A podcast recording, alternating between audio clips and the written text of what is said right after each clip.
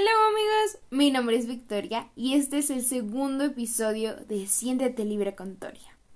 En este episodio hablaremos de Corea del Norte, uno de los países más enigmáticos y misteriosos del mundo.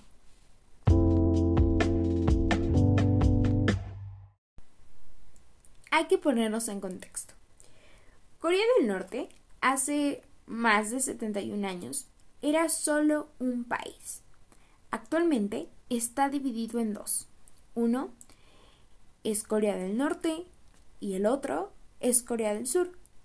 Cuando inicia la guerra chino-japonesa, que esta trataba de que China quería apoderarse del territorio de Corea, al igual que Japón, así que la Unión Soviética puso al mando a Kim Il-sung, ya que él tenía ideas comunistas y a Rusia le convenía que Kim estuviera al mando para mantenerlo como un héroe nacional.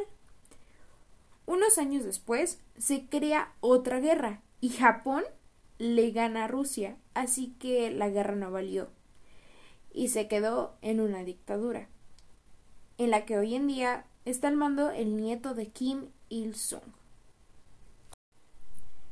Ahora, ¿qué tiene que ver la guerra de Corea en la actualidad? Pues la guerra de Corea sigue presente en la conciencia de los norcoreanos, debido a que la propaganda de Corea del Norte contra Estados Unidos se mantiene viva y durante tres años hubo bombardeos estadounidenses y una quinta parte de la población norcoreana murió. El comandante supremo de las fuerzas aliadas, el general estadounidense Douglas MacArthur, llegó a proponer el lanzamiento de 30 y 50 bombas atómicas, algo que le pareció demasiado drástico al presidente de ese entonces. Entonces, esa guerra marca a la gente hasta el día de hoy, porque en realidad nunca se terminó la guerra y solo fue un conflicto que se congeló.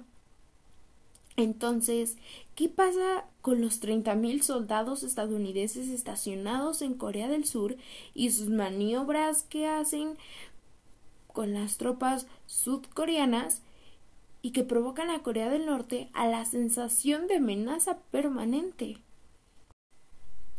Esto me lleva a las consecuencias del conflicto. La muerte, la muerte de ambos bandos.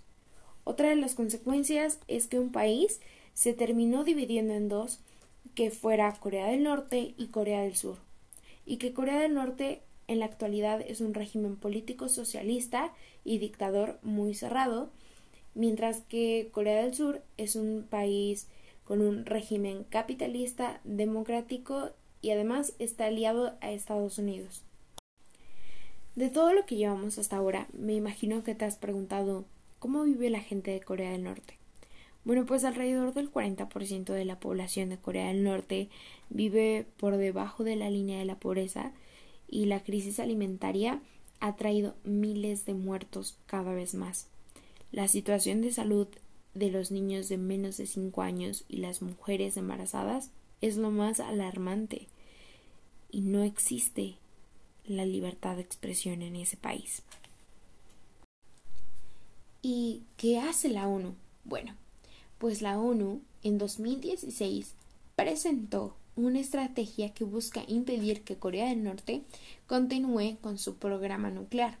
Pero la relación de la ONU con Corea del Norte es muy tensa debido a algunas provocaciones que han ocurrido.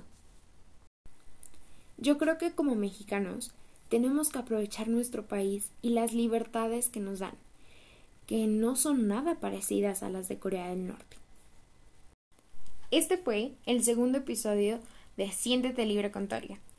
Nos vemos en el siguiente episodio con un nuevo tema. Chao.